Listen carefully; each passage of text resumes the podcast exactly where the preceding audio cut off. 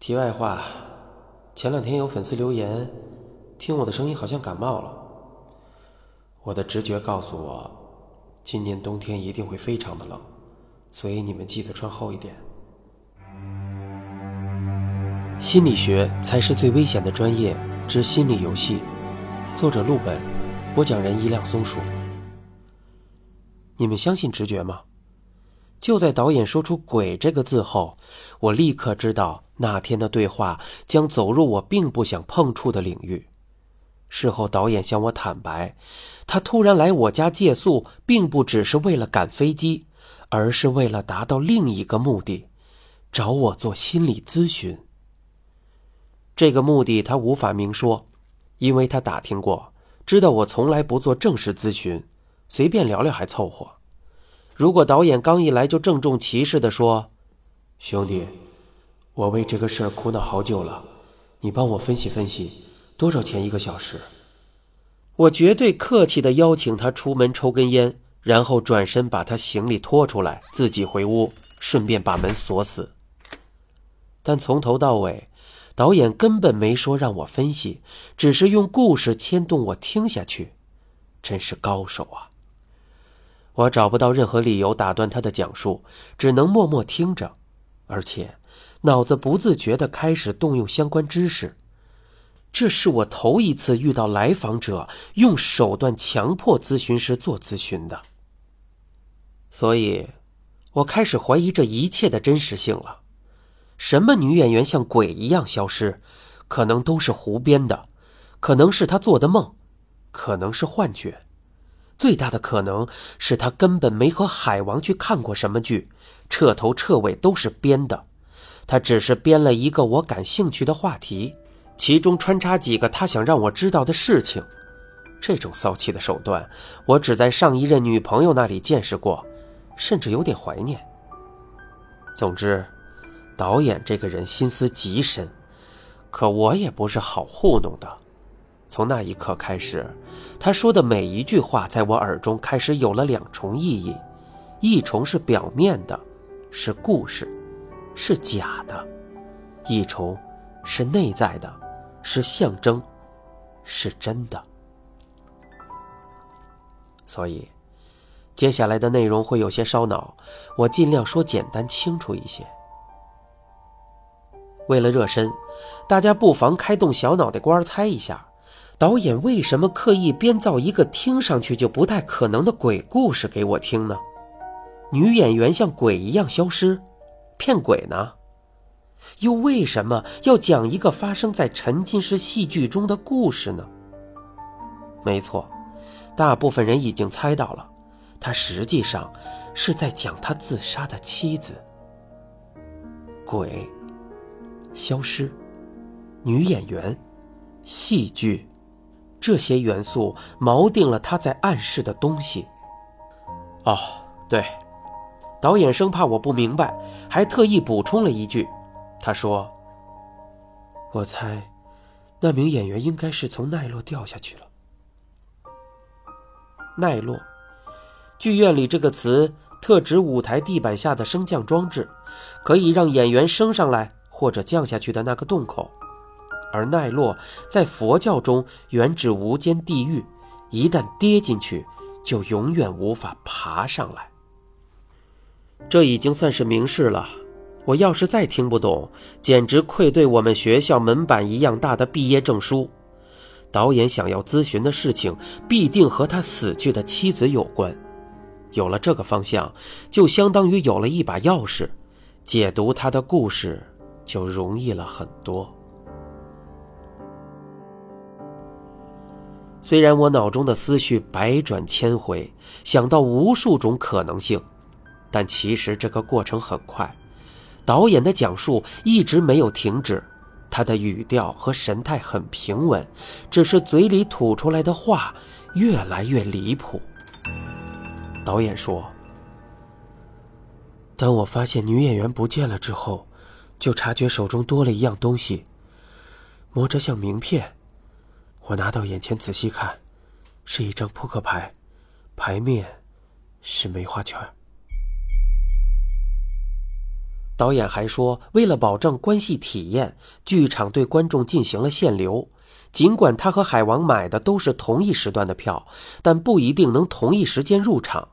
如果不这么限制，剧场的人潮肯定乌泱乌泱的，跟逛庙会一样。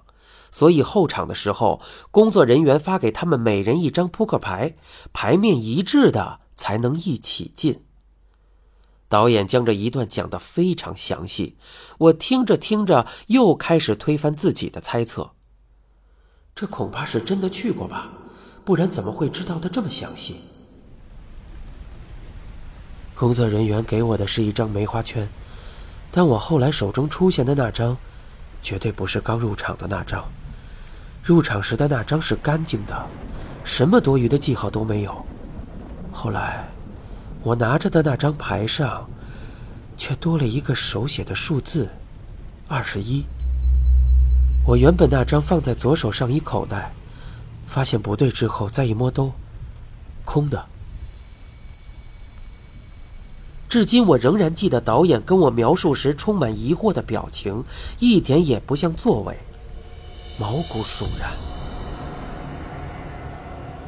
让我毛骨悚然的不是出门纹了个身又回来的扑克牌，而是导演这种自我催眠的状态。他恐怕已经把他编的瞎话当成真的了，自己都分不出真假。我觉得这肯定是一个提示，或者是通关钥匙之类的东西，所以一直紧紧握在手里，希望哪个演员看到会触发剧情。导演觉得自己拿到了关键的东西，一时兴奋起来，把疑惑完全抛在脑后。老实说，他讲到这里的时候，我虽然知道二十一这个数字应该有点门道，但是一时半会儿还猜不出来是什么意思。就算是现在，我觉得我也没有完全参透二十一的全部象征意义。我只能先告诉你们一点。导演妻子的遗书写在一张废纸上，而废纸背面恰好也写着二十一。原来那不是扑克牌，而是遗书。所以，像鬼的女演员的确是鬼。哭啊！交付遗书跳下去，你们联想到了什么没有？到这里为止，我们有充分的理由认定，导演在用象征的手法复述妻子的自杀事件，各个元素都能对应上。导演是在用一种迂回的方式讲述真实经历。说到这儿，我有点心酸了。我忽然感受到了导演心中压抑的痛苦，他压抑痛苦的方式，很像小朋友。大众有一种误解，认为小孩子不会说谎，大错特错。小孩子是最会说谎的，他们最大的本事就是会将自己说的谎话当成真的，自己都不知道自己在说谎。这种睁眼说瞎话的本领是一种保护机制，动机多种多样。比如，真实事件太过复杂，超越了孩子的表达能力。他们就会篡改一些内容，便于将事情完整的说出来。就好比你不认识“篡”这个字，所以在读的时候故意跳过这个字，变成了。他们就会改一些内容，便于将事情完整的说出来。或者自己随便按一个读音，这样做能够保证你读懂整个句子。再比如。孩子通常无法正面处理伤害性事件，只能用谎言来回避伤害。我见过一个孩子说自己的爸爸是秘密特工，执行任务时不能回家，也不能打电话。其实，是他父母离婚了，父亲很久没有来看他，孩子无法接受，所以才说出这样令人心疼的谎话。丧妻之痛，永失我爱。结合导演的艺术家背景，在回忆痛苦往事时，采取这种编故事的方式是非常合情合理的。但是，我早已经料到事情不会如此简单。接下来他继续吐露的内容开始逐渐偏离我的知识范畴。我不知道怎么向你们说，我觉得我听到了一个惊人的故事。这个故事的前提非常非常扯。我认为导演在努力向我证明，他曾经进入了死后世界。你正在收听的是由陆本原著、一辆松鼠播讲的《心理学才是最危险的专业》，与之详情，请听下回。